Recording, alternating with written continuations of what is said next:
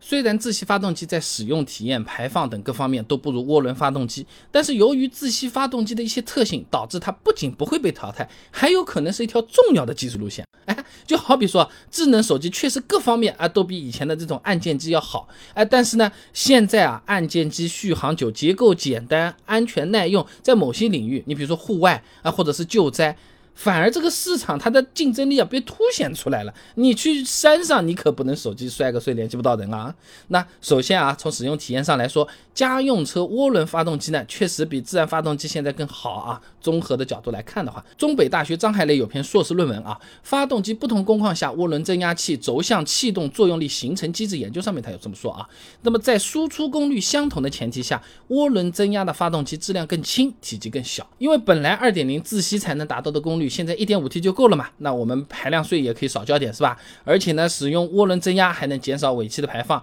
相同的功率下，涡轮增压发动机啊，排放可以减少百分之十八到百分之三十五，燃油消耗呢也可以减少百分之十左右啊。就有点既让马儿跑得快，又让马儿少吃草。哎，这个是怎么实现的？哪个叫做涡轮增压器的鞭子猛戳他的屁股？哎，就这种感觉啊。那么涡轮发动机它最大扭矩来的也会更早嘛？城市通勤相对也有更好开啊。而且现在迟滞问题又不明显。那么吉林大学。孙建军有篇硕士论文啊，一点八升增压直喷汽油发动机性能优化研究上面这么说啊，使用涡轮增压呢，能让发动机在低转速区域啊有良好的动态响应性能。哎，你比如说本田飞度的一点五升发动机，要在四千六百转才能达到最大扭矩一百五十五牛米，同家的那个思域一点五 T 发动机，一千七到四千五百转都能够输出一百八十牛牛米的最大扭矩了啊，呃，有点像什么？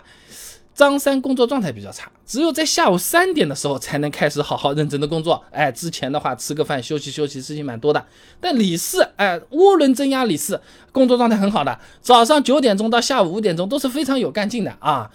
这个就是不太一样啊。那么城市通勤呢，我们一般是不太会。一直开到四五千转的，甚至都是不太开得到四五千转的。所以说涡轮车在城市通行啊，它的确是存在一部分的优势的啊。那么虽然涡轮车更符合排放法规，但是自吸它也并不是一无是处的啊。首先啊，就是自吸发动机和油电混动的原理啊，它是比较契合的，这是一个比较重要的技术发展路线。清华大学汽车安全与节能国家重点实验室、北京电动车辆协同创新中心帅石金等人，哎，在期刊《汽车安全与》与节能学报上面发了一篇论文，混合动力乘用车发动机节能技术路线展望里面讲到啊，这目前混动车发动机啊，分为日系车企主导的自然吸气高膨胀比汽油机路线和德系车企主导的直喷增压汽油机路线啊。那么自吸高膨胀比这类发动机啊，由于采用了阿特金森循环啊，那它的那个热效率啊、燃油经济性啊是比较高的，但是升功率呢比较低啊，低负荷动力也相对差一点。你比如说凯美瑞混动的2.5升发动机呢，只有一百三十一千瓦啊，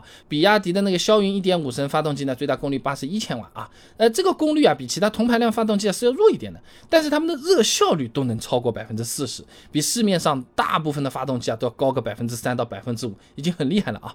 华南理工大学的刘卓呢有篇硕士论文呢，阿特金森循环发动机的分析与研究上面有讲到啊，这个它的原理啊，那这个循环呢就是把大部分内燃机采用的奥拓循环流程呢进行了一些优化，哎，利用这个可变气门正时 VVT 这些技术呢，延迟进气门的关闭时间，从而来实现实际压缩比小于理论压缩比，而膨胀比又和理论压缩比相同的。哎，怎么都不用记啊，反正就是原本这个吃一个馒头能够跑两公里，是不是？现在的话呢，就是花了一些手段，你这个馒头变成半个了，然后呢，就让你继续跑两公里，怎么办？你大口喘气啊，好好呼吸啊，保持节奏啊，两公里你一定行的，可以加油加油，连哄带骗的就两公里就跑掉了，啊，反正馒头就少了半个啊。那么这类自然吸气发动机呢？哎，虽然在低负荷动力性比较差，哎，但是只要给车子加上了电机，哎，来弥补发动机低负荷时候的那个缺陷，哎，省油又好看的油电混动车型就给他们整出来了啊。那么除了用于配合混动之外，自吸发动机由于成本比较低，还可以用于拉低车型的起售价。你像是一些面包车、小货车，哎，买来拉货做生意的。那生意这东西它就是成本，那价格自然是很敏感的。哎，这个辛苦点叫创业，没有空调我装个电风扇我也能忍，价格你能不能再便宜五千？我这个五千赚回来我可是花很多时间的，对不对？